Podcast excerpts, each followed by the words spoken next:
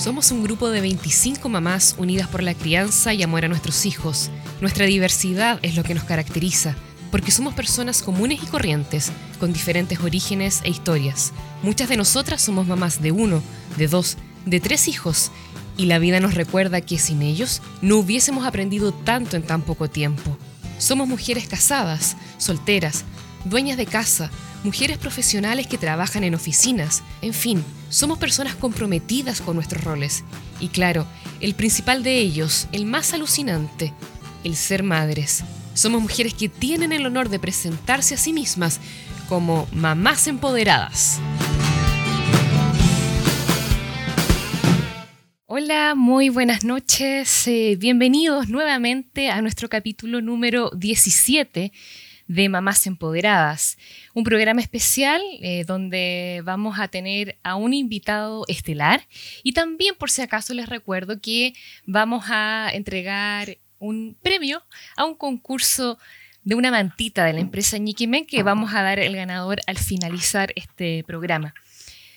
Antes de presentar a nuestro invitado, quisiéramos eh, dedicar este programa de manera muy especial a nuestra querida Alexandra Garzón, mamá a cargo de nuestras redes sociales, quien hoy, lamentablemente, supo del fallecimiento de su madre en Colombia, la señora Berta Graciela Sáenz. Como equipo y tribu de mamás empoderadas, enviamos todo nuestro cariño y apoyo y expresamos nuestras condolencias tanto a la familia acá en Chile como en Colombia. Un fuerte abrazo, Ale.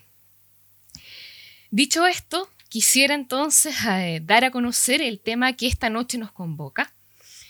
Tiene relación con eh, la ley de autismo. Y con motivo, bueno, del Día Internacional de la Concienciación del Autismo, que se celebró este viernes pasado, hemos decidido abordar la propuesta de ley de autismo en Chile, instancia que nos invita a reflexionar sobre el respeto a la diversidad, la dignidad e igualdad en nuestra sociedad como derechos fundamentales de las personas. Para explicarnos sobre la propuesta de ley de autismo, sus implicancias y objetivos, hemos invitado a una persona estelar, vamos a decir, una persona muy, muy involucrada en, en este tema, a José Perich. Él es licenciado en educación diferencial, fundador del colectivo Autismo Chile y docente colectivo divergente. José también es papá eh, por favor, para que me corrija ahí, de Danco, ¿sí? Eh, la edad no la tengo muy clara. Danco, sí. Sí. Ahí para que Danco, 17 años, hace un ratito recién. Ah, perfecto, ya. Estaba bien entonces la información que me habían entregado. Ah, quisiera también destacar eh, redes sociales de José, lo pueden seguir por si acaso en su fanpage Divergente, que lo vamos ahí a mostrar después en las láminas, tanto en Twitch como en YouTube lo van a poder ver. Divergente, lo, lo vuelvo a repetir.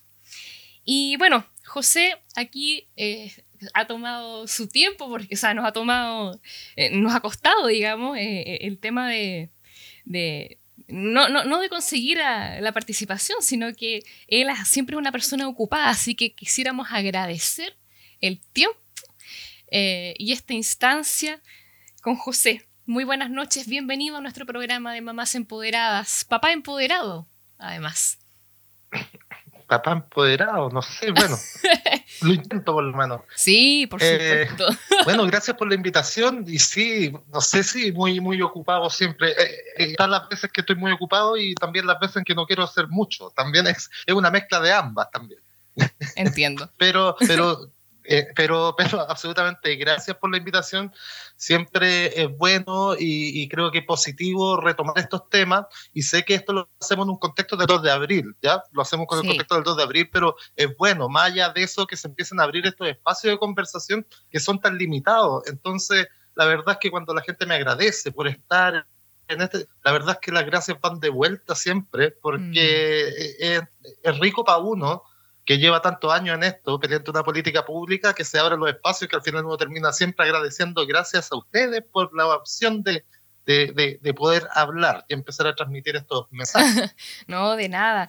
Mira, José, nosotros, bueno, tú ya debes saber y mucha de la audiencia hemos abordado el tema del autismo, pero para aquellas personas que se están sumando a, nuestra sintonía, a, a nuestro grupo, Eh, nos gustaría volver a recordar un poco qué es el autismo, si tú lo puedes mm, decir, explicar sobre todo desde la visión de padre, ¿no? Y cuáles serían estas señales que a lo mejor debiésemos estar como más atentos, más alertas con nuestros hijos para identificar si efectivamente estamos en presencia o no de una condición de autismo. Bueno, como tú dices, primero para partir por alguna definición general, porque definiciones hay muchas, pero, pero sí para partir por alguna más estándar, por de alguna forma decirlo. El autismo, el espectro del autismo es una, una condición eh, que tiene tres características específicas, que se van a presentar ciertas peculiaridades en el desarrollo de la, de la interacción social, ciertas peculiaridades en la comunicación y lenguaje, y se va a presentar cierta inflexibilidad mental y ciertas peculiaridades en el juego imaginativo.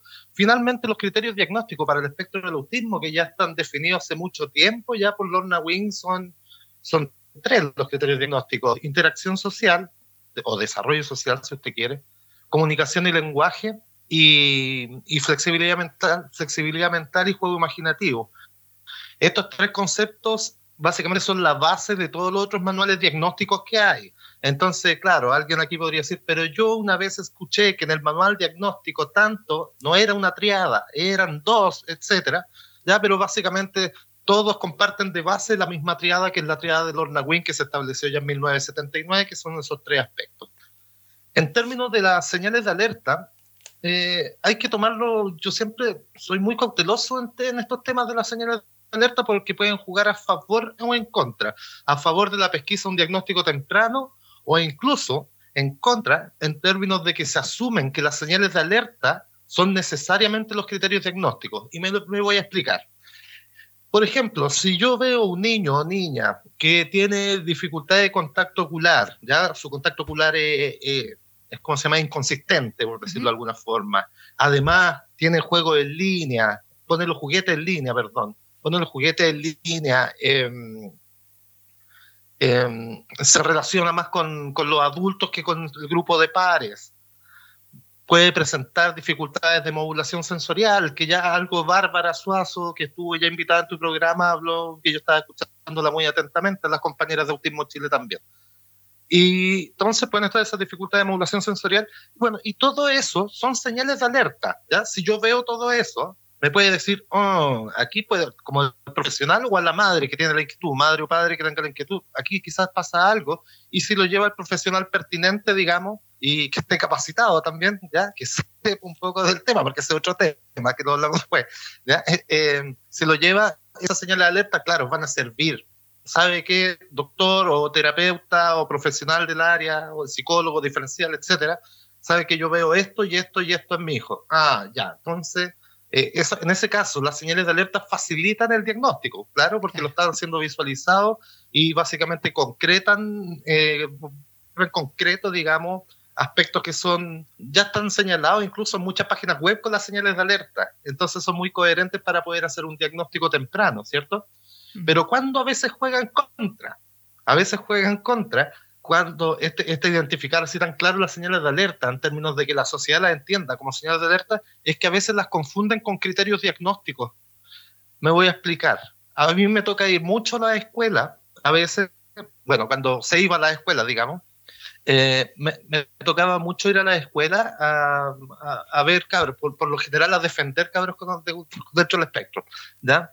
Y, en ese tránsito siempre me decían, oye, ya que estáis aquí, ¿podéis pasar al curso a ver cómo es la sala, cómo se comporta él? Y yo por un tema de, de formación profesional, lo digo, por lo general empiezo a buscar los otros temas, así como que voy a ver a ese, pero empiezo a buscar eh, dónde estará el otro. Pero siempre hay más de uno. Y a veces lo encuentras, pues. Y tú le dices al, profesor, etcétera, a otra persona, le dices, oye, esa, ese niño, niña, está evidentemente dentro del espectro y te dicen, no, no puede ser porque te mira los ojos. Ah. Hay chicos y chicas dentro del espectro que te miran a los ojos, y eso hay que dejarlo súper claro. El, el, contacto ocular es inconsistente, digamos, puede ser una señal de, de, alerta importante, pero no necesariamente es un criterio diagnóstico. Por lo tanto, puede haber chicos que te, te miran fijamente a los ojos sin ningún problema Otra cosa, no, no puede ser, porque es súper sociable.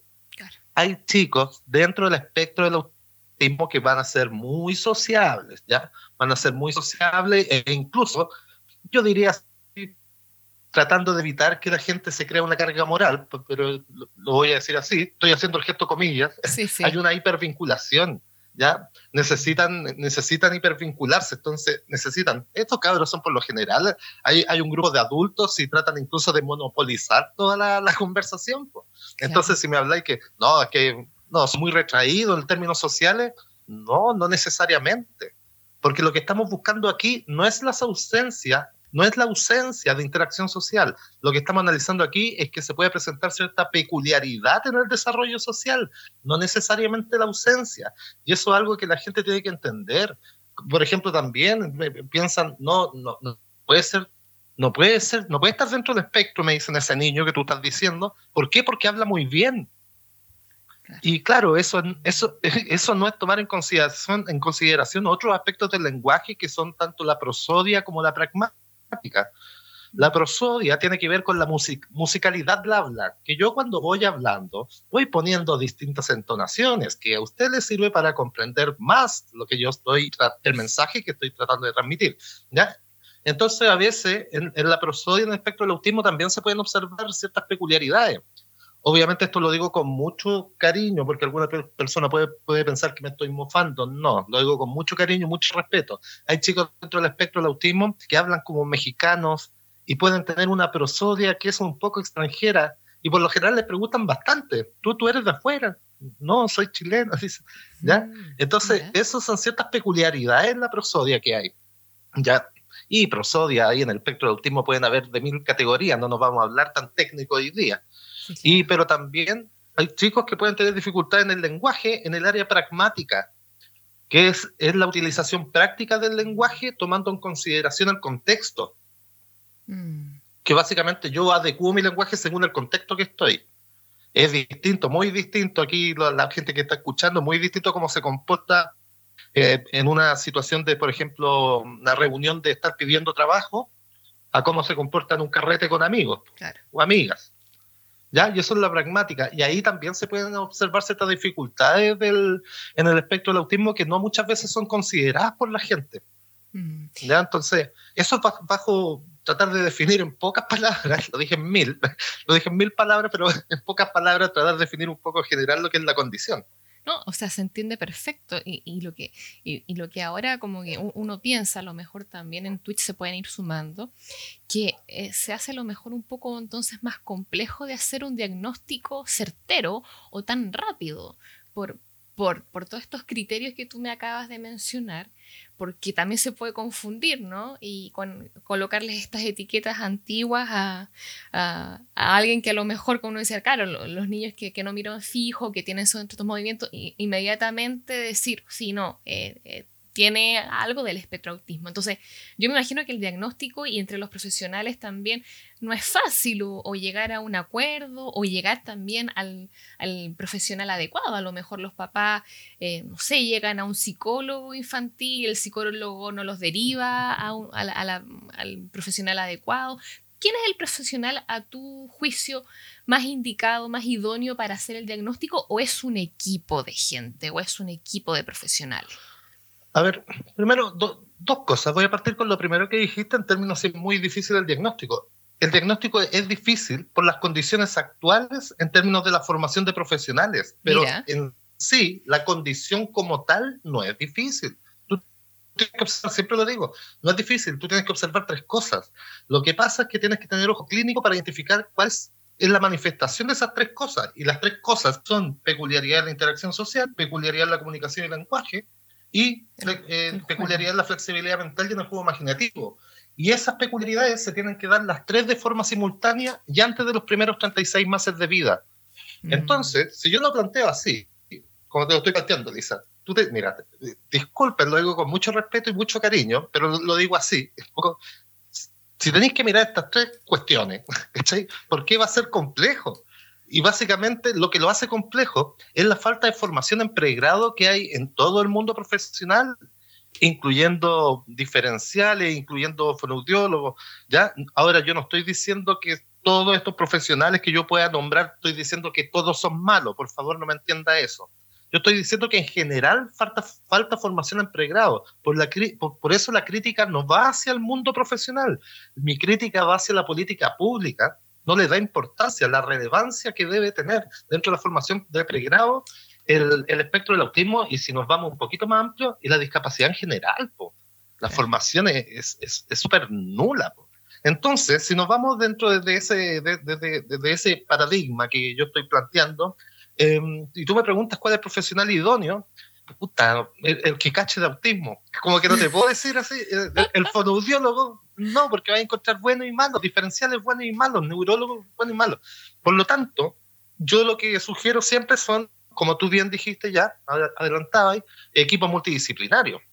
Mm equipos multidisciplinarios donde de verdad funcionan de forma interdisciplinaria, por favor, porque yo veo mucho ese tema que se llama multidisciplinario, pero cada uno hace su análisis por su lado y después juntan los pedazos en un informe, va a ser como un Frankenstein. No, pues ahí, si, si nos vamos, si vamos a llamarnos interdisciplinario o multidisciplinario, trabajémoslo de forma ética. Entonces sí, un equipo multidisciplinario. Ahora mucha gente pregunta lo mismo eh, asociándolo un poco, pero ¿quién es el que tiene que hacer el diagnóstico? cualquier profesional que sea capacitado, que, esté capacitado en su ojo clínico puede hacer un diagnóstico del espectro del autismo. Se, se sugiere que sea un equipo multidisciplinario, pero ¿qué pasa? Por política pública, por una política administrativa, aquí en Chile se exige que el diagnóstico lo haga un neurólogo. ¿Ya? Ah, eso no sabía. Ah, es, es, así, tiene que ser así, es como el, protocolo, el procedimiento a seguir para, para, acceder a ciertos aspectos, ¿sí? A ciertos aspectos de, comillas, beneficios tienen que tener el papel médico del diagnóstico. Por ejemplo, para acceder al, al programa de integración escolar se necesita el papel del neurólogo. Mm. Y ahí se lo Entonces, ahí, ahí, por ejemplo, Ahí, ahí, se pueden hacer varios análisis, porque hay varias gente, cuando yo digo, oye, eh, peleemos por un poco por el diagnóstico temprano y toda la cuestión, y sale gente que yo sé a la intención que van, yo conozco plenamente la intención donde van y me dicen, pero ¿para qué le vamos a poner etiqueta? ¿Para qué lo vamos a etiquetar? Y yo lo comprendo desde dónde viene. Ojo, si no, es que no lo entienda. Entiendo de dónde viene, que, que básicamente que no definamos al niño por su condición, etcétera, no estigmatizarlo, bla, bla, bla, lo que quieran, yo no encuentro razón. Pero ¿qué pasa si todos empezamos a pensar de no etiquetemos a los niños dentro del sistema que tenemos actual? Varios de los chicos se quedan sin apoyos básicamente la gente que tiene plata puede no etiquetarlo, pero la gente que no tiene plata para acceder a los pollos de forma particular va a requerir sí o sí el papel diagnóstico de un neurólogo para poder acceder al programa de integración, a la escuela de lenguaje, a la escuela, a, donde vaya, digamos, le van a pedir el papel de neurólogo. Entonces, claro, se puede cruzar desde la filosofía de, de lo lindo que sería la no etiqueta, pero se cruza fuertemente con lo material respecto al acceso a los apoyos de la gente que tiene menos recursos. Por lo tanto, ahí sí se va a necesitar la, la etiqueta por una razón política, administrativa. Y eso es lo que vamos a tocar un poquito más adelante porque nos gustaría que que profundizaras en estas políticas públicas y, y en el proyecto de ley. Eh, José, te quiero leer una pregunta que acaba de llegar al Twitch de Yuli. Eh, primero, bueno, agradece la, esta instancia, dice muy buena información, me hace pensar que quizás muchas personas, incluso adultos, que nos rodean, pueden estar dentro del espectro. Es útil detectarlo en la adultez porque, claro, uno menciona niños, pero en realidad no son niños, son niños que después crecen, se convierten en, en adolescentes, en adultos, son personas finalmente dentro del espectro autista. No, ¿Qué, ya, ya, hay adultez y vejez. Por. Claro, Justamente, entonces, ¿es útil detectarlo, dices tú, en, en la adultez? Mira, yo ahí tengo, va a depender. A ver, a mí me, me, llega gente así como que, que, me busca desde el punto de vista así como más profesional, oye, por favor, podéis ver si que yo estoy dentro del espectro. Y, y la verdad es que hay dos aspectos. Yo siempre le digo, si llegaste hasta acá, ojo, escucha hasta el final antes que empezar a, a, de, a descuerarme. Y yo siempre les digo, si llegaste hasta los 30, 40 años sin diagnóstico, ¿qué más da si tú quieres saber o no? Y por lo general ahí la respuesta, algunos me dicen sí en realidad, ¿para qué? ¿Cachai? Pero otros sí tienen un tema identitario, como me dicen, no, pero es que si yo sé lo que me pasa o el diagnóstico, sé dónde, dónde, dónde yo puedo encuadrar, voy a entender muchas cosas de mi pasado. Y en ese sentido yo sí lo entiendo, ya lo puedo comprender. ¿Ya? Claro.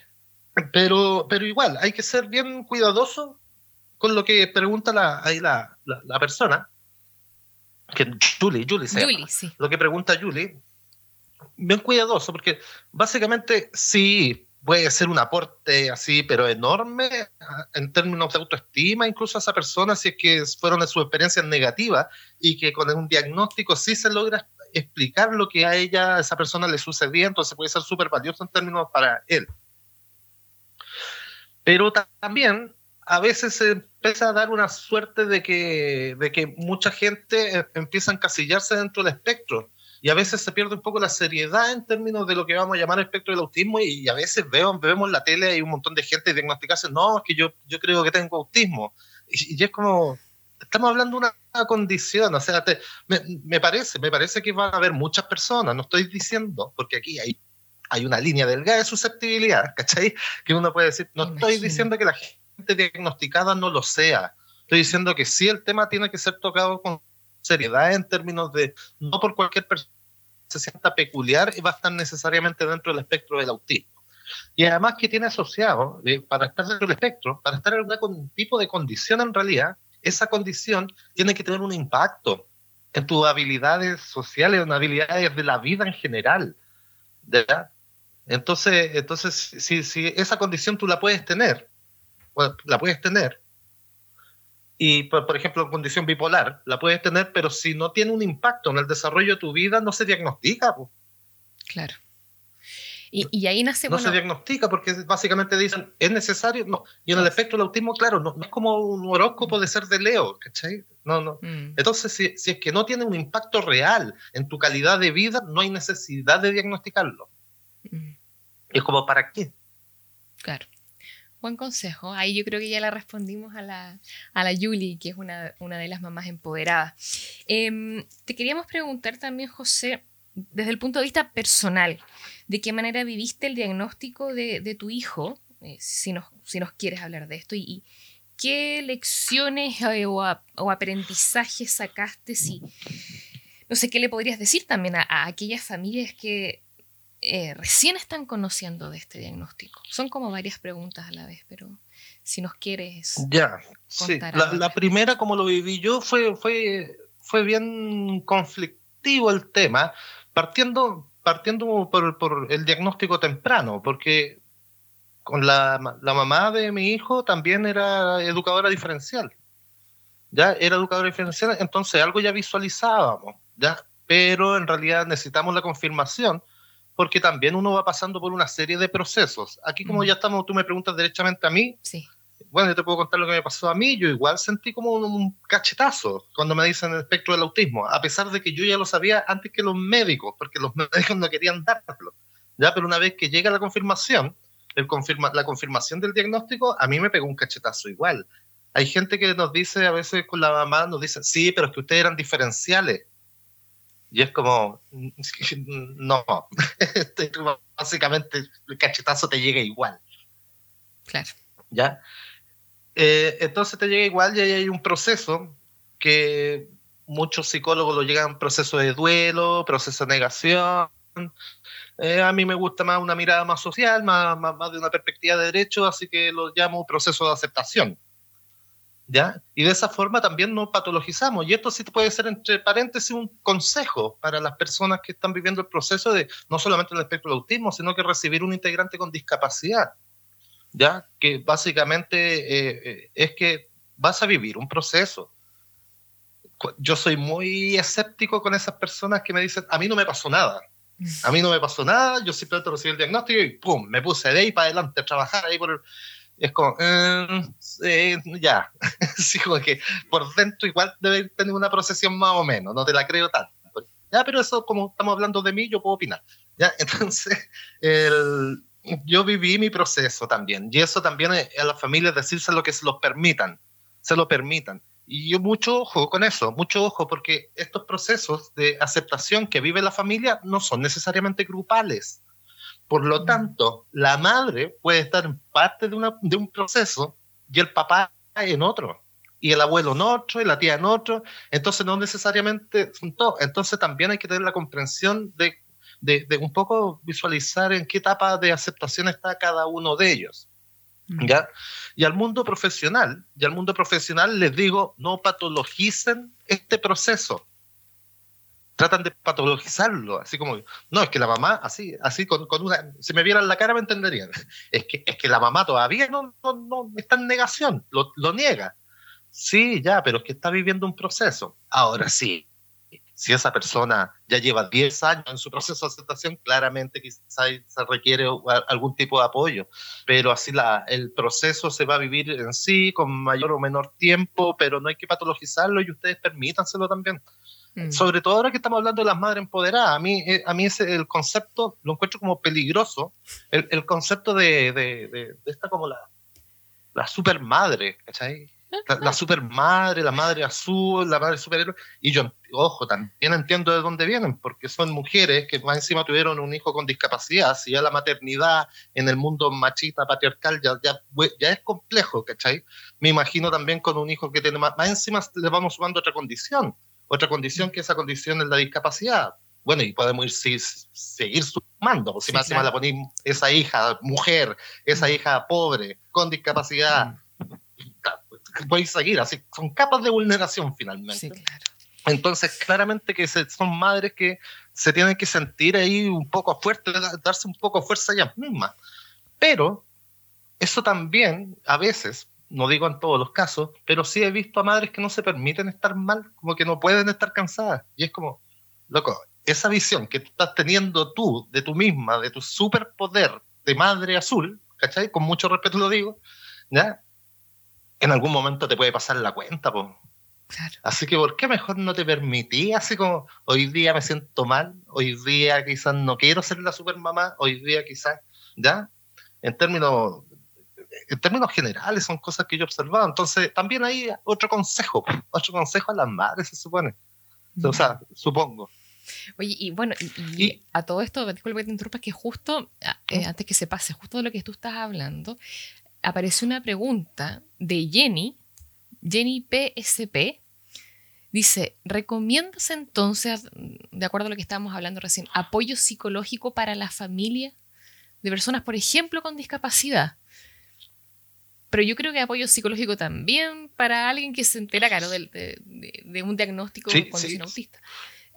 ¿Tú recomiendas apoyo sí, psicológico? Absolutamente. Absolutamente recomiendo, pero, pero no en forma de patologización, porque claro, porque el psicólogo no necesariamente va, va a actuar así en términos de que está pasando algo que yo tenga que arreglar pero sí las familias, y lo recomiendo, ojalá existiera, ¿cachai? Ojalá existiera en términos de política pública, porque aquí estoy sugiriendo algo que va a quedar con el acceso, el acceso con las lucas que tenga la familia. Pero sí, si hubiese una política pública, obviamente que eso tendría que estar incorporado, el aprendizaje psicológico, o sea, perdón, el acompañamiento psicológico a la familia para sobrellevar el, el, proceso de, de aceptación. Mm. ¿Ya? No necesariamente para patologizarlo y tener que remediarlo, no, no hablo de eso, acompañamiento hablo. Mm. Mm, súper, súper bien. Bueno, de hecho acá están todas las mamás de acuerdo. Eh, mamás, eh, bueno, Oriana Matus, Ma, Maida Orellana dice, eh, así es, cada familia vive su propio proceso. Maida dice totalmente sincerar la maternidad, en fin, están todos como muy uh, con la misma línea tuya de lo que estás comentando.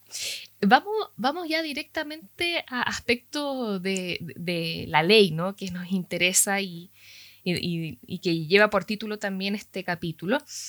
Eh, porque nosotros habíamos escuchado o habíamos leído, de hecho, alguna propuesta legal para garantizar ciertos los derechos de las personas con autismo.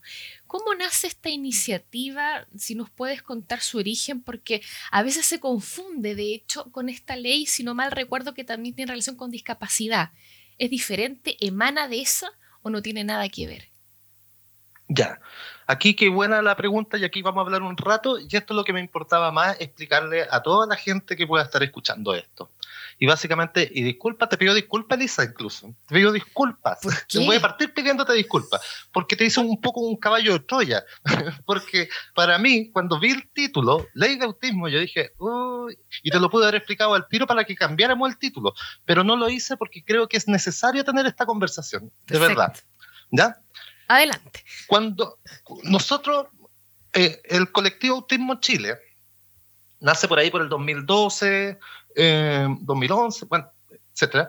Y cuando nos empezamos a pillar con esta falta de política pública, eh, decidimos que había que empezar a pelear un poco ya, no solamente de nuestras trincheras de familia, simplemente nuestras propias islas que vivíamos, porque los problemas eran comunes ya eran los típicos, acceso al, dificultad del acceso al diagnóstico temprano primero, dificultad a los apoyos profesionales, luego dificultades para la inclusión escolar y vamos sumando y después empezar a pensar, yo tengo un hijo joven, pensar qué va a pasar después de la escuela y qué va a pasar después cuando nosotros no estemos.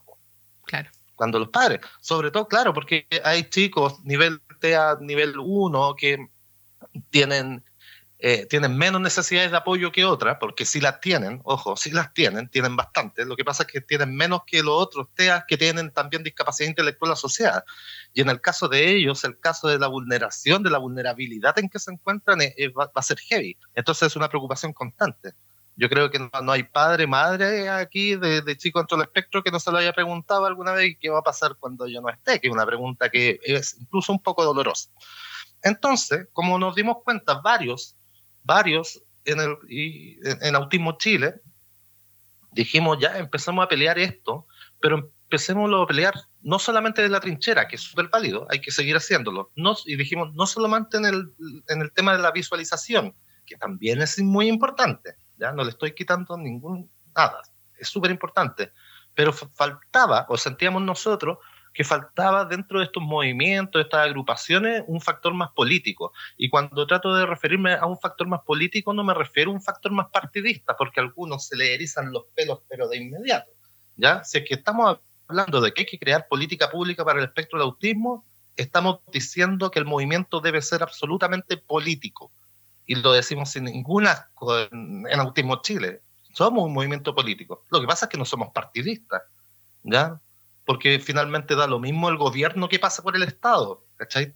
Tenemos que tratar de establecer una política pública que sea sensata en términos de, que se concreten los derechos de, las personas con discapacidad y las personas con autismo también.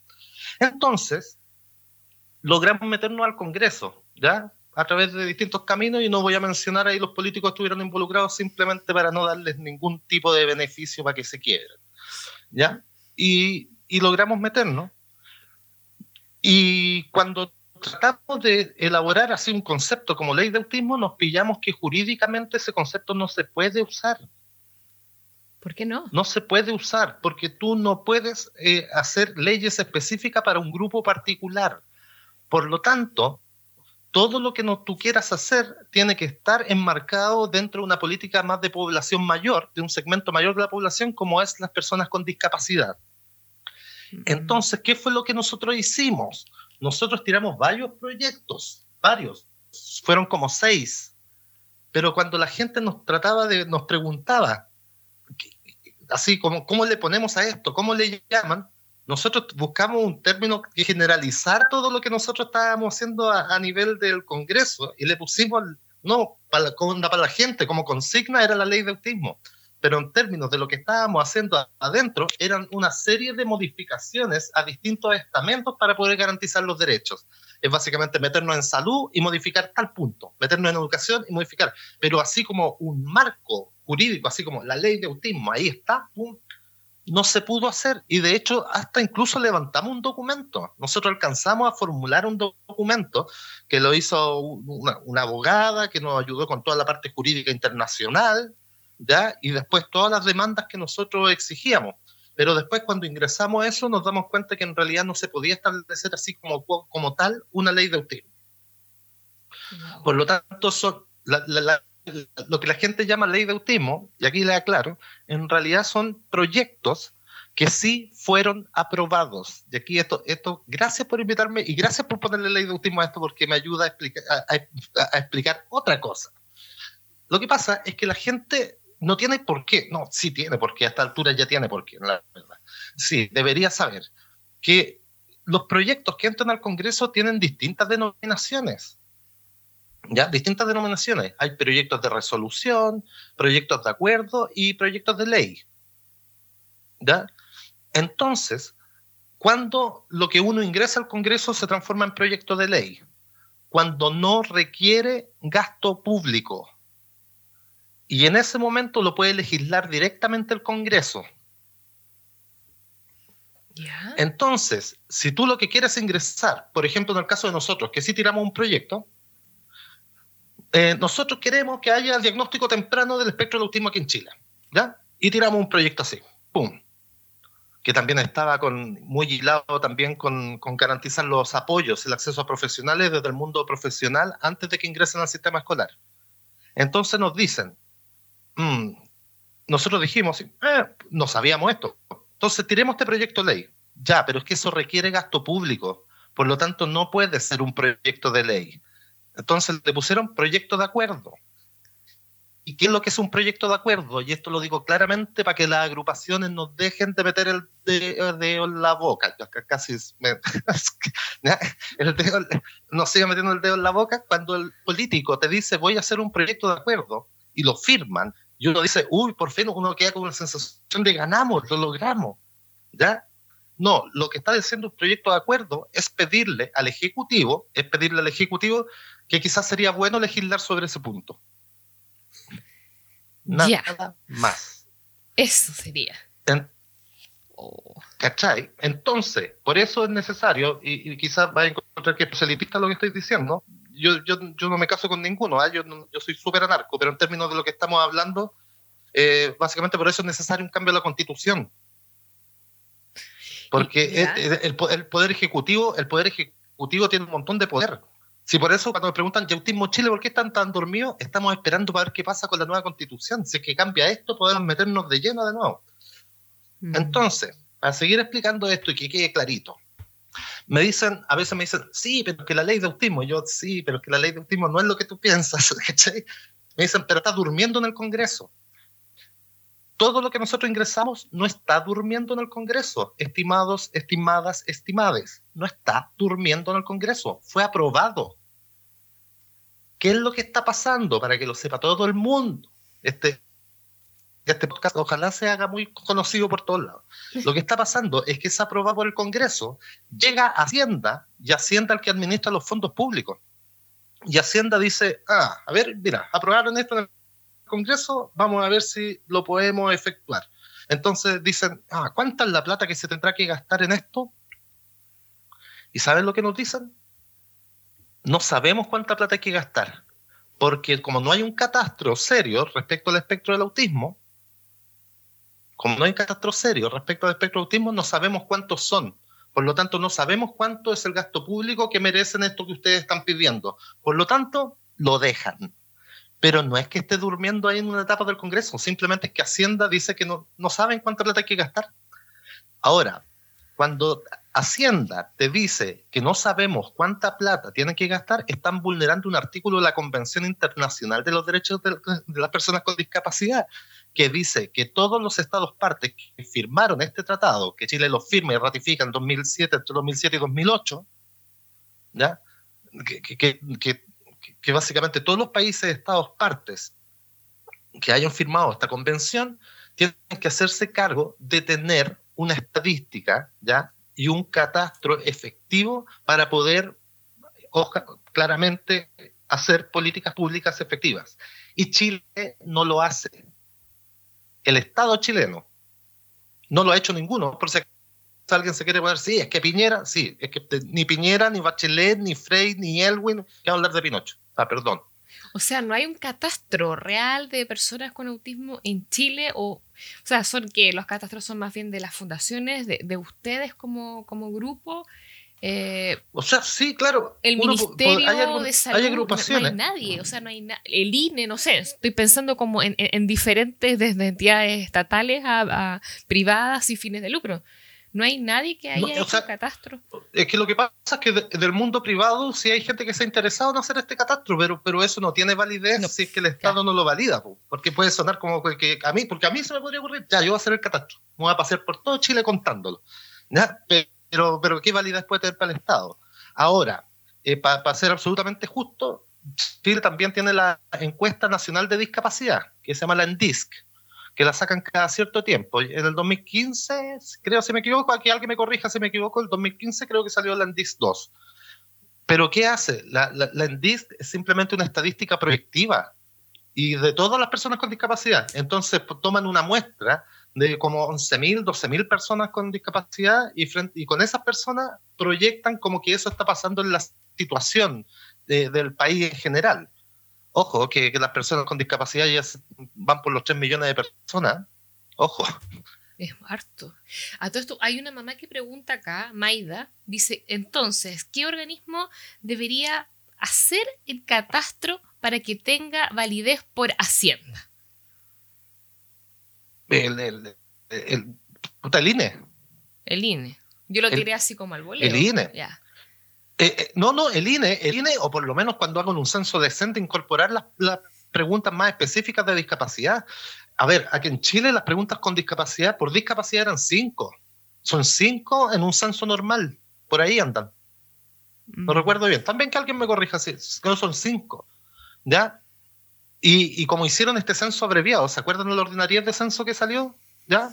Ya, como hicieron ese censo abreviado, iba a salir una, una pregunta de discapacidad, una, en el censo abreviado, y, que, y querían eliminarla. Porque quizá iban a hacer muchas preguntas. Entonces, si tenemos un país que toma a las personas con discapacidad y sus familias, ya entre medio ahí sumando a las personas con dentro del espectro y su familia, si tiene esa visión de ciudadanos, porque es tal cual, ¿ah? de ciudadanos de segunda clase, ¿ya? de ciudadanos de segunda clase, básicamente tampoco le importa mucho generar una política pública. Es que pasa una cosa un poco capciosa, Elisa, ¿cachai? Porque mm. el Estado, el Estado funciona como este, como un, papá cagado, ¿cachai? Que, básicamente tú le decís, oye, pero yo necesito esto, porque son derechos, ojo, ¿no? que no queremos ningún beneficio. Y el Estado te dice, eh, es que lo que pasa es que no sabemos cuántos son, no sabemos cuánta plata nos va a salir. Así que como que te deja así como tirado, vea que con eso basta. Pero no, las organizaciones seguimos. Entonces hace el catastro. Sí, pero que también tenemos que ver cuánto nos va a salir un catastro, porque quizás no estamos en la situación económica país para poder realizar este tipo de excusas y excusas y excusas. ¿ya? Por eso nosotros hace como cuatro años ya empezamos a hacer el llamado que todas las organizaciones que tienen carácter reivindicatorio de derechos se metan en la lucha por el catastro, ¿ya? Porque sin el catastro, nosotros ya como Autismo Chile ya hemos metido varios proyectos y llegan a Hacienda y son rechazados. Y a nosotros nos cuesta, y a veces, por eso me gusta este espacio que, que acabáis de crear poniéndole este nombre, porque a nosotros nos cuesta un montón explicarle a las organizaciones que empiezan a tirar proyectos de acuerdo al Congreso los mismos que nosotros ya tiramos hace siete años. Y, cuando nosotros como Autismo Chile les decimos, así como, así supera lo cabros, cabros, ¿cachai? Cabros, eh, eh, por ahí no va.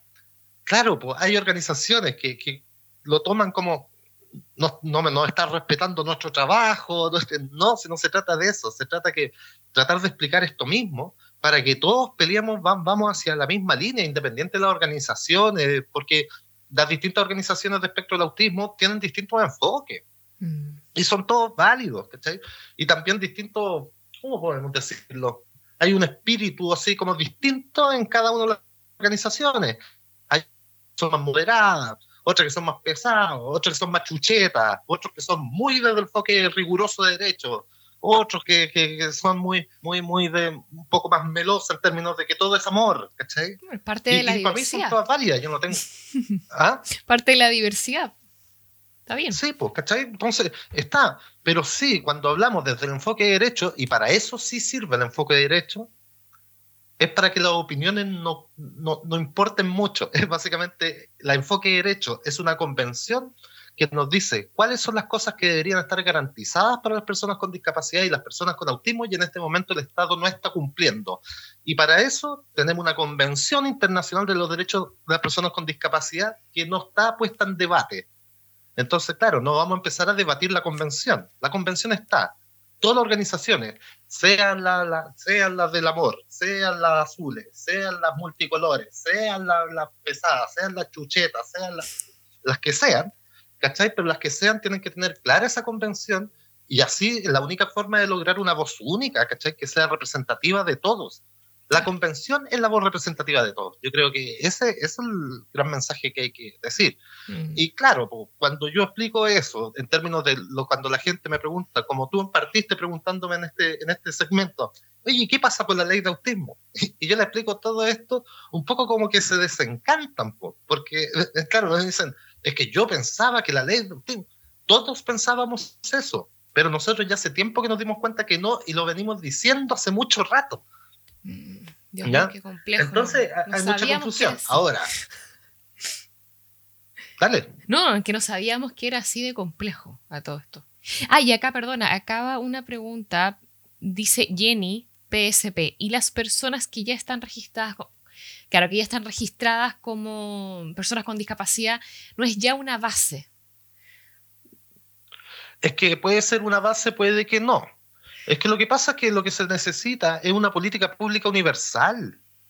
Si ese es el tema, ese es el tema. Si hay una base, me refiero, yo pienso que Jennifer, Jenny, Jenny se está refiriendo un poco al catastro, como un avance para el catastro del tema de las personas. Pero ahí nos podemos encontrar con otros temas a discutir porque no, no necesariamente todas las personas que están dentro del espectro del autismo, las mismas personas que están dentro del espectro del autismo o las familias que tienen niños dentro del espectro del autismo, muchas de ellas no se consideran dentro del mundo de la discapacidad. Claro, es como la gente de los pueblos originarios cuando les preguntaban... Eh, claro, por la... también pasaba eso. Mira, ¿Cachai? Pero, pero, pero aquí un poco, eh, discúlpenme las familias que están por ahí que piensan eso, pero eso es un absurdo. Mm. Porque dentro del marco jurídico internacional el autismo sí está pensado como discapacidad, sí está pensada. Y más encima, en esa convención internacional, ¿quién fue el que peleó para que el autismo fuera considerado dentro de las personas con discapacidad? Personas con autismo. Entonces, es como, habían personas con autismo que pelearon durante décadas para algo que después algunas familias dicen, no, mi hijo no está de eso. Y yo creo que viene desde un punto de vista, desde el desconocimiento. ¿Y por qué? Y lo voy a explicar, así, carepal. Hoy día yo voy a hablar harto, disculpa, Alice. Sí, no importa, si este espacio es así. ya. ¿Por qué? Porque, eh, claro, ¿por qué no se sienten con, así como parte de? Porque básicamente dice, yo no quiero tener un hijo discapacitado es que no es eso. La convención no dice que las personas son discapacitadas. De hecho, la misma convención, el concepto jurídico de persona con discapacidad, nos dice, ¿qué nos dice? Que la persona puede tener ciertas condiciones, ciertas características, pero lo que es discapacitante es el contexto. Por lo tanto, la discapacidad no está en la persona, sino que en lo ambiental, lo que rodea a la persona. Básicamente todo lo que me implica barreras de acceso y participación ciudadana, y en este caso, en el caso educativo, aprendizaje, todo lo que me impida eso, se tiene que mejorar. Y eso es lo que dice el término jurídico persona con discapacidad. Arreglenme todo lo que está alrededor, así, tal cual. Y eso lo firmó Chile, ¿eh? sí, Chile nadie le puso una pistola en la cabeza. Chile dijo, sí, vamos a arreglar todo lo que está alrededor de las condiciones. Y no ha hecho nada, si ese es el tema. Y a todo esto ayuda mm, internacional, ya que estamos hablando de convención, ¿ustedes no han, no han buscado aliarse con alguna entidad también de otros países y aunar fuerza? ¿Han hablado con personas? Con, o sea, sí, igual, igual, imagínate, si cuesta organizarse a nivel nacional, imagínate a nivel de, de organizaciones más, más grandes. Pero sí, Autismo Chile, Colectivo Autismo Chile y, da un 21, creo que no hay más. No, hay más. Colectivo Último Chile y da un 21 son las únicas organizaciones que están en la red regional de educación inclusiva de Latinoamérica. Mm. Y lo entretenido de esta red regional es que sí tienen cierto, ciertas influencias, no, digamos, una, no una gran influencia, pero sí por lo menos participación, participación en, en temas de jurídico internacionales. Entonces, a través de la REI quizás se podría uno meter, pero si directamente cuesta mucho. Es que, es que además aquí los caminos están absolutamente quebrados, porque tienes que ir directamente a, a, a cortes internacionales si tú quieres empezar a denunciar, porque aquí estamos hablando ya de denunciar abiertamente al Estado. Y uno pensaría que Senadis quizás podría tener un, un, mm. un, un, papel, un papel, por último, mediador. Por último, mediador. Pero la respuesta de Senadis derechamente es si es que la persona, las personas empiezan a levantar o a denunciar al Estado por vulneración de derechos, la labor de Senadis va a ser tratar de defender al Estado. Claro. Entonces, ¿dónde quedamos en las organizaciones? Es como es una cuestión para agarrarse los pelos. Sí, oh, qué complejo. Y bueno, ahora que tú mencionaste bueno, todo el proceso de los constituyentes, yo no sé si ustedes ya han hecho, entre comillas, lobby con alguno de ellos o candidatos constituyentes que los puedan ayudar un poco a impulsar alguno de los proyectos, ver estos estamentos. ¿Han tenido conversaciones con alguno de ellos? O sea, yo sé, no me digas nombre, no, no, hablemos partido político, sino era solamente si ustedes ya han hecho esas no, No, no, no, sí, no, no, si no voy a hablar ni, ni cagando, hablo de alguno de ellos. eh, a ver, si han tenido ellos conversaciones con nosotros. Algunos me empiezan a hablar a veces que, eh, pero que métete, métete. No, yo, yo la, la, decisión que yo tengo en términos de meterme, yo específico, ya nunca lo hemos hablado así como colectivo Último Chile, así que voy a hablar por mí en este momento. Si yo he decidido tratar de meterme, me voy a meter una vez que salgan y voy a hablar con los que salgan. ¿Por qué? Porque si me meto antes a tratar de meterme con algunos de ellos, te sacan al tiro con el panfleto, el panfleto y tú, tú la, la, campaña publicitaria de alguien, ya no ha pasado. Somos, nos transformamos la campaña publicitaria de alguien, los niñitos con autismo y no, y no estoy dispuesto a eso. O sea, yo creo que nadie, ya. ya eh, entonces, mejor cuando salgan, yo los vamos a empezar a tratar de ubicar. ¿Te acordáis que tú me andáis pidiendo ayuda para esto? ¿Ya saliste? Sí, ya, ahora me meto. Méteme ahí a la mesa de conversación. Ahora, la visión en términos de la constituyente, en términos de, de, de lo que piensan las organizaciones de discapacidad, entre medio del colectivo nacional de discapacidad, que también Autismo Chile es parte, eh, la visión principal es, básicamente todos van por el reconocimiento, así, tal cual. Apréndaselo de memoria a las familias que anden por ahí. reconocimiento constitucional de la discapacidad. ¿ya? ¿Cuál es la idea de ese reconocimiento? Es no tratar de andar peleando tanto la letra chica, sino que el reconocimiento constitucional de la discapacidad o los factores de discapacidad estén incorporados en todas las políticas públicas que se generen. ¿Se entiende? Básicamente, para no empezar a pelear en salud esto, en educación esto, no, reconocimiento constitucional de la discapacidad. Y después que tengamos eso, nos vamos yendo a lo fino, ¿ya? Nos vamos yendo a lo fino. Que en lo fino me imagino que no es menor, o sea, hay temas desde el punto de vista educacional, o sea, el acceso a, bueno, a la educación, lo que tú hablabas también de los, de los terapeutas o de los profesionales en el área que, que fueran eh, capacitados como se debe, porque yo también, otra cosa, me imagino desde el punto de vista económico debe ser también carísimo. Eh, no solo la, el diagnóstico, sino que a lo mejor otro, otro tipo de tratamientos que FONASA me imagino que no lo cubre, las ISAPRES tampoco. ¿O me equivoco? No, tampoco, mira, por, por, por o sea, es que sí, sí, no, te equivocas, pero, pero en realidad lo, los temas de, de, salud propiamente tal, como comorbilidades que tengan que ver, por ejemplo, con afecciones de, de, salud, así como afecciones cardíacas, no están relacionadas directamente con el espectro, así que por ese lado no tenemos esa dificultad tanto. ¿ya?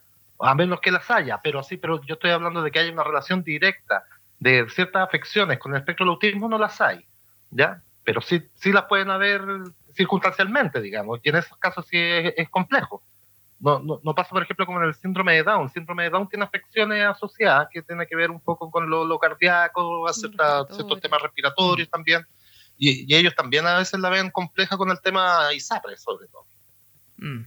Ya, sí, pensando, digamos, en este reconocimiento constitucional que decías tú, que abarca, me imagino yo, todo, pues. entonces como que, eh, para que sea lo más eh, representativo posible, a, eso voy, a eso voy. Eh, y ahora vámonos a lo que... Ahora le, ahora le recomiendo, le disculpa, le recomiendo a la gente que se meta al colectivo nacional de discapacidad. ¿Ya? Ya, hay una página, hay una página web, de, o sea, una, una fanpage, sí, una fanpage de Facebook Colectivo Nacional de Discapacidad y, te va a aparecer al tiro. Ya. Colectivo Nacional, ¿por qué? Porque desde ahí se están, se están levantando candidaturas desde ahí mismo. Mm. Y ahí, ahí tiene para elegir, porque ahí tenemos de partido y independiente. ¿ah? Pero, pero si usted quiere buscar así eh, personas que se están metiendo en la constituyente, que, van desde, directamente desde el mundo de la discapacidad, esa es la página donde tiene que ir a, a ver quiénes son. Buen dato. Buen dato para compartir su colectivo nacional de discapacidad. A ver si después alguna de las mamás empoderadas lo puede anotar ahí en el Twitch o, ya después en, las redes sociales, porque hay, puntos importantes, porque esto parece una clase. parece como este, una clase jurídica. Sí, porque en realidad son conocimientos nuevos, uno tiene una serie también de confusiones. Eh, la televisión en realidad no, no ayuda mucho. La propaganda tampoco nos confunde aún más. Eso, eso es así, pues, es, cierto. Te quería preguntar por un tema más bien de, lo cotidiano, eh, sobre todo y, lo, actual, lo que está pasando con, la pandemia. Eh, en cuarentena hay un permiso, ¿cierto?, para poder salir con personas con, autismo. Eh, que uno diría, hoy sí, el Estado está haciendo parte, está ayudando. Pero es ¿Qué tan útil es, es y, necesario este, eh, resulta necesario este permiso? ¿Sientes que con este permiso de alguna forma se le da eh, visibilidad a las necesidades que tienen? ¿Está bien? ¿Qué, qué opinas de ese permiso? O sea, o sea sí, a ver, eh, ¿cómo, lo explico? No es que esté mal, jamás lo... Porque, porque, a ver, primero explicar por qué pasó. ¿Por qué, se, ah, por qué, por qué, por qué primero tuvo que salir ese, ese, permiso? Eso, explica. Fue básicamente, fue básicamente porque hay ciertos segmentos del espectro del autismo, no son necesariamente todos, pero sí un segmento que tienen algunas dificultades en un área que se llama el sentido de la actividad y que tiene que ver con la capacidad de anticipación. Me voy a explicar mejor, simplemente esa es la parte como técnica para que usted se quiere buscar sentido de la actividad, Ángel y busque por ahí, que tiene que ver con la anticipación, la flexibilidad mental. En términos prácticos, es que hay chicos dentro del espectro del autismo que logran anticipar básicamente en términos de bloques temporales. Entonces tenían muy claro, viene vacaciones, viene el colegio, viene vacaciones, viene el colegio, ¿ya? Entonces, ¿qué les pasó a un segmento que no es menor de la población dentro del espectro? Es que entraron al colegio, ya la semana los devolvieron y ellos tienen tan, tenían tan marcada esa línea de, de esto las vacaciones, ahora colegio, y entraron al colegio y los devolvieron de nuevo a la casa, que empezaron a, a tener muchas desregulaciones emocionales. Mm. Desregulaciones emocionales por, por, por, una, por una dificultad para comprender lo que estaba sucediendo. Hay que pensar que este segmento del que estoy hablando, por lo general, tiene discapacidad intelectual asociada también. ¿Ya? Por lo tanto, se desregulaban y al final se hizo necesario, se hizo, se hizo súper necesario para que estas personas eh, pudiesen salir. Luego se extendió, de hecho ese permiso luego se extendió para otro, otro, otras condiciones, ¿ya? Y ahí el, el lenguaje es pésimo, siempre es pésimo, así que de, parte del Estado, porque pusieron, claro, permiso para personas con trastorno del espectro autista y otras patologías, otros trastornos mentales. Entonces quedó, quedó como, como que la gente como que quedó... Mm". Y básicamente más, más que si está bien o que está mal, yo siento que para algunas familias fue necesario. Punto. Ahora se armó otro debate, que entonces tenían que andar con, un, con, una polera azul, algunas familias empezaron para salir, para que los señores de verde no molesten, ¿cachai? Entonces, eso yo ya lo encontraba como que, ¿para qué? ¿No? Si tú ya tenés tu permiso, aunque no. Pero claro, en, el principio, no sé, haciendo un, recuerdo, ¿se acuerdan cuando empezó el tema de la pandemia? Que andaban todos muy, comillas, así como muy, muy saltones. Entonces, estas familias pensaron que si salían con sus hijos, la gente lo iba a empezar a recriminar en las calles. Así como, ¿por qué saca al niño? Y básicamente quizás a alguien le habrá pasado, pero yo no sé si era lo general. Entonces, algunas familias decidieron que tenían que andar con un brazalete azul, eh, no sé, yo creo que con el permiso bastaba. Pero darle una carga moral en términos de que está bien, a ver, hiciste como dos preguntas una. ¿Es un avance en términos de política pública? No. No es ninguno. deja todo exactamente igual, deja solamente todo, exactamente todo igual, solo que ahora pueden salir a pasear en pandemia. ¿Cachai? Ahora, en términos del aporte, el aporte más en lo micro, en términos del aporte que le trae a esa familia que sí tiene un hijo que se desregula potentemente, sí, es un aporte. Es ya. Ya, por lo menos algo bueno, digo yo, o sea, de, de, todo lo que hemos hablado, porque uno sale después de esto, perdón, pero uno sale como medio deprimido. Eh, algo bueno dentro de todo esto. Y, y sí, bueno, y, y, tú qué, qué, qué esperas así como... Eh, ya no lo pensemos así como un sueño, sino que más adelante, ¿qué, qué esperas lograr? ¿Qué, te gustaría a ti finalmente lograr? Que ahora tú hablabas del reconocimiento constitucional de la discapacidad, así como en términos generales, pero eh, ¿cuál sería como ese desafío fantástico y tú vas a quedar contento de decir, yo con esto ya estoy feliz? Es, fue la ley de autismo, aunque ya sabemos que parece que eso es imposible, tendría que cambiar como la constitución. No, pero, pero siguiendo hablando de una ley de autismo como una, una, serie de modificaciones que hay que hacer, digamos. Em, a ver, yo quedarme feliz, no, sí, yo, yo no me quedo feliz con nada, porque soy un tipo amargado y, y decadente.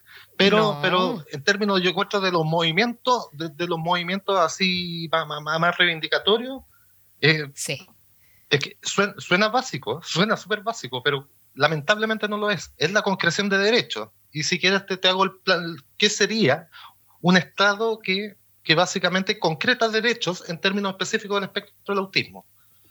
¿Y qué sería lo primero? Diagnóstico temprano.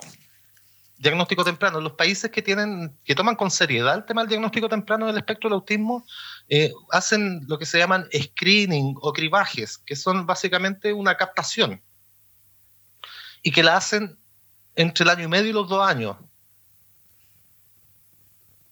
¿Y cuando se hace? Se hacen pequeños test que aquí ah, hay, son eh, eh, MChat, QChat, existen instrumentos que son pequeñas listas de cotejo que se pueden hacer en los, en, en, los procesos de niño control sano. Con los pediatras. Sí, sí, en el control sano de los niños, perdón, lo dije al revés. El control, control sano de los niños eh,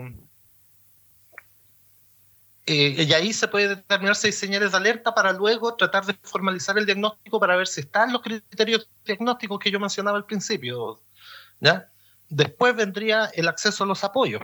El acceso a los apoyos tiene que haber unas garantías y eso tiene que ver con el acceso universal a la salud, ya que tiene que ver con que estén, codificados, por ejemplo, en, FONASA, ¿cachai? En el sistema público y de libre elección, de libre elección y también público. Que, estén codificados todos los, los, apoyos que requiere una persona dentro del espectro del autismo, que para ponerlo como una base están metidos diferenciales, fonoaudiólogos, terapeutas ocupacionales, psicólogos, bueno, es que ahí va, a depender de la individualidad también, pero, pero hay una lista más o menos de, profesionales del área. Después, ese niño o niña tiene que entrar al colegio. Y aquí, aquí hay un proceso aquí, eh, como se ve, importante. Aquí todos los niños, por derecho, artículo 24 de la Convención de los Derechos de las Personas con Discapacidad, todos, todos, todos, todas y todes tienen que entrar al sistema regular de educación. Todos, por convención. O sea, es que no, es que no estamos es que no estamos preparados, es que prepárate. O sea, tú me quieres decir que ningún colegio le puede negar el ingreso o la matrícula a un niño con autismo. Ninguno. O sea, y yo podría hacer la denuncia si yo quisiera. Sí. Y tenéis, tenéis tres ejes, tenéis tres ejes para hacer la denuncia. Tenéis artículo 24 de la Convención Internacional de los Derechos de las Personas con Discapacidad, tenéis la ley de inclusión y tenéis aspectos del decreto 83 y algunos aspectos del decreto 170. Que todo, todo eso, para que lo noten ahí, si necesitan pelear algún día. Sí. Artículo, artículo 24 de la Convención, Ley de Inclusión Escolar, artículo 83, decreto 83, perdón, decreto 83, y algunos aspectos del decreto 170 también te pueden ayudar. ¿Ya? Entonces, no, no te pueden dejar. Es que no, es que eh, tiene una discapacidad intelectual, es muy complejo. No, no pueden. Qué bueno lo que estás diciendo.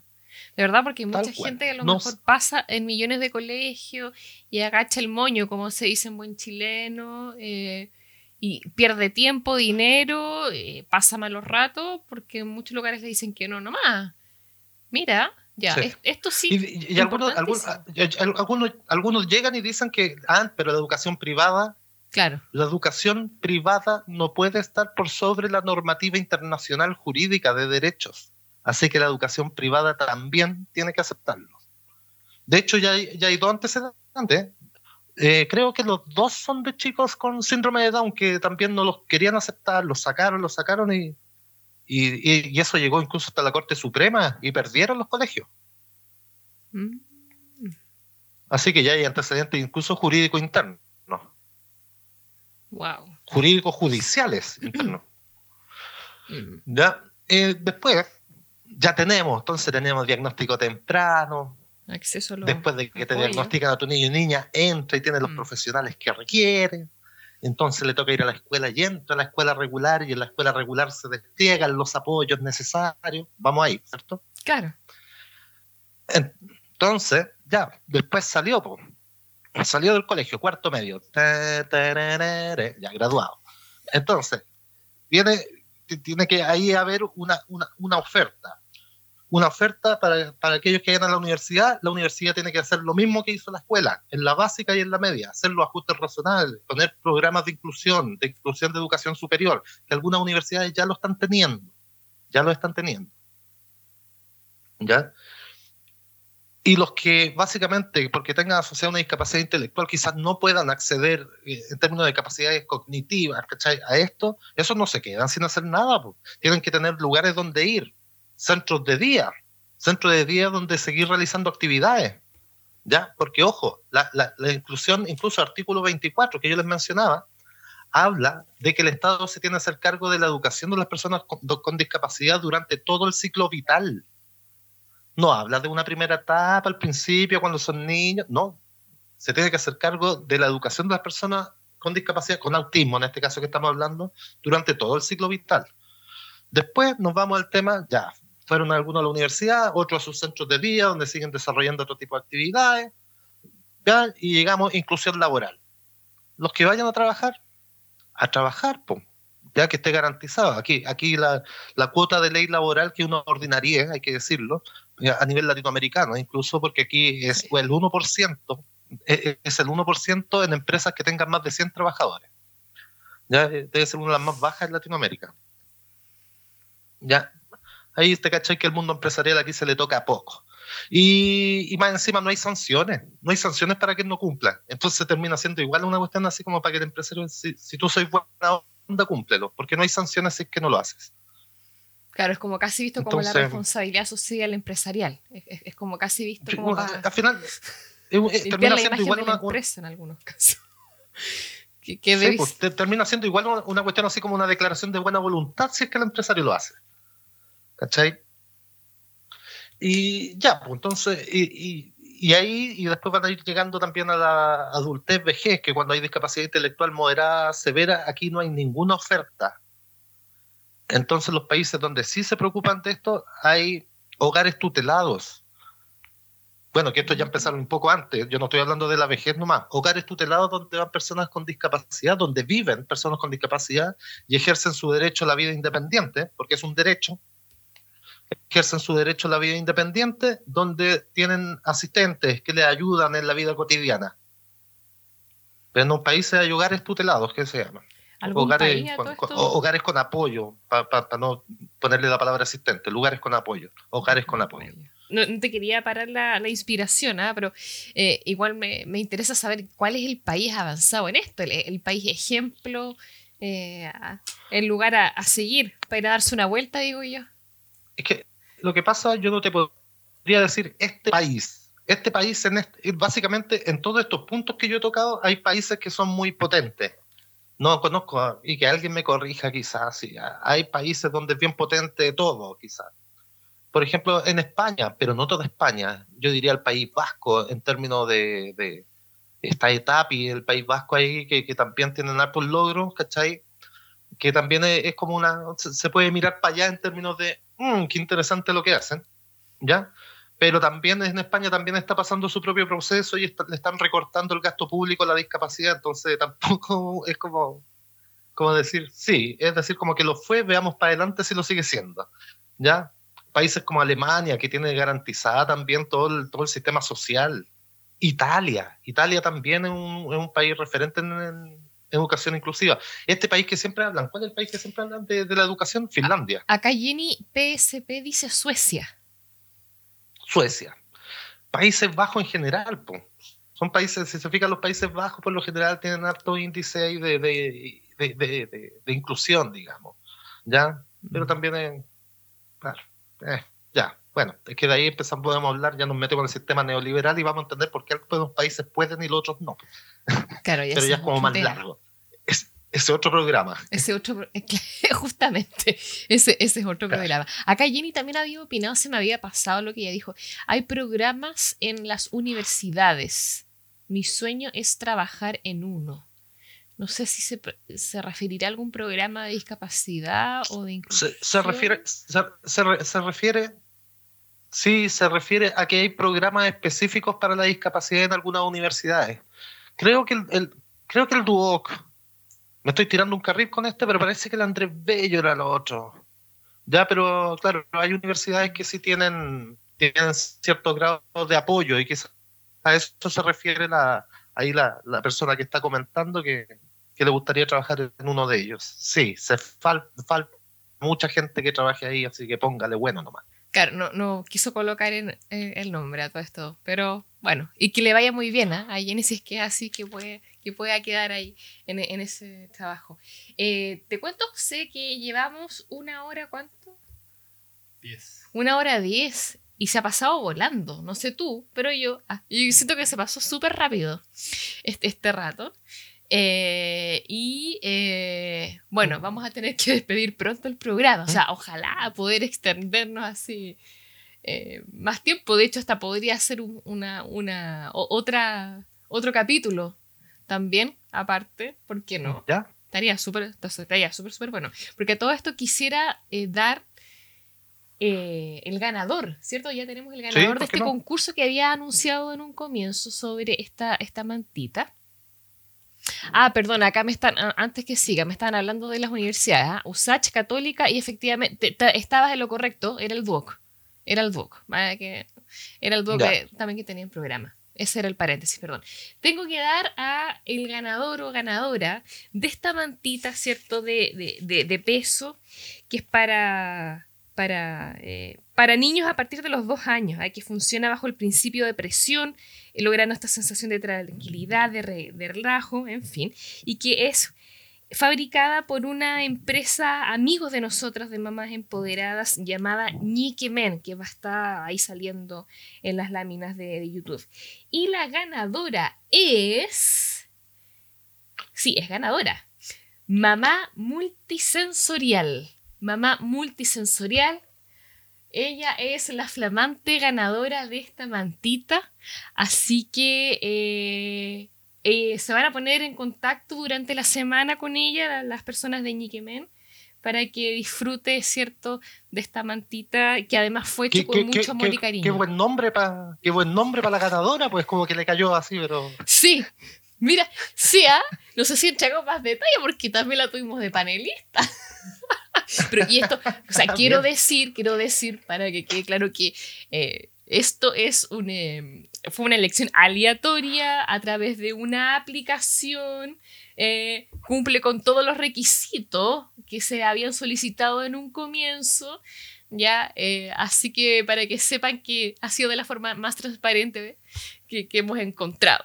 no, no fue nada viciado, así que súper, súper bien. Eh, acá muchos, a todo esto, eh, José, te agradecen muchísimo las mamás empoderadas acá, Pati Sepúlveda dice mil gracias José, seco y muy simpático, la forma de explicar todo, léame, eso yo leo tal cual, ¿eh? o sea, no interpreto nada. Está bien. Sí, así que están todas muy contentas con, con tu participación. No sé si quieres alguna palabra de cierre, todo esto de reflexión para, para, para poder finalizar este, este maravilloso programa. No, simple, o sea, sí, simplemente, primero, agradecer el espacio. Ahora, ahora tú me entiendes lo que yo te decía al principio, se agradece nuestro espacio porque así permite a uno como... sí, ¿no? no, no hay problema en ello. No estamos en la tele donde tenemos auspiciadores, ni está la, la, periodista, así que tú puedes hablar tranquilo. Y primero agradecer entonces el espacio y el otro llamar, pues, llamar a las organizaciones a tratar de, de, de, de un poco tener una sola línea, más allá de la forma en que somos, porque cada uno va a tener una forma distinta de expresarnos, eh, de, actuar, de todo, pero básicamente que la línea de todos sigue siendo o siga siendo el enfoque derecho. Y ahí es fácil, va a ser fácil la unión y que pongan dentro de su eje, cuando manifiesten ustedes estos, estos actos reivindicatorios, digamos, siempre pongan ahí, ahí en primera línea también el catastro nacional del espectro del autismo, porque va a ser muy importante para avanzar en política pública. Sí, yo creo que eso es, eso es lo que hay que sí o sí trabajar. No hay nadie acá que trabaje en el INE. Ah, no, no tenemos a ningún amigo, a ningún amigo del INE es eso importante dentro de, la gente más empoderada y la audiencia. Si conocen al amigo del amigo del INE, por favor, contáctense con nosotros. No sería nada de malo, ¿cierto? Ya, José, bueno, quisiera darte las gracias. Gracias por tu tiempo. Acá las mamás también te están dando las gracias. Gracias por generar estos espacios. Dice mucha muchacha Nui, no sé si la conoces, no sé su nombre, pero acá hay mucha gente eh, interesada en Twitch y probablemente este programa lo va a escuchar muchísima gente. Eh, recuerden, auditores, que este programa va a ser grabado, lo van a poder escuchar las veces que ustedes quieran en YouTube. Como Mamás Empoderadas nos pueden encontrar también en Facebook, eh, Mamás eh, Empoderadas Podcast y por supuesto en Spotify. Allí ustedes van a poder escuchar este programa ya a partir de mañana al mediodía. Recuerden también que nosotros entregamos información complementaria en nuestro Instagram, Las Mamás Empoderadas. Allí también va a salir por si acaso publicado eh, a la flamante, vamos a publicar a la flamante ganadora de la mantita de la empresa Déjale. Bueno, entonces yo me despido agradeciendo nuevamente esta, esta instancia. Eh, acá dicen maravilloso programa, excelente, buenísimo, en fin. Y eh, quedas invitado, José, para a lo mejor una próxima oportunidad para seguir conversando de este tema y ojalá con unas buenas y mejores noticias. Esperemos que ojalá. Bien, José, un gran abrazo. Sí, no, material dispuesto. Material dispuesto. Genial, genial. Nosotros felices. Bien, entonces me despido. Un gran abrazo a todos y que tengan muy buenas noches.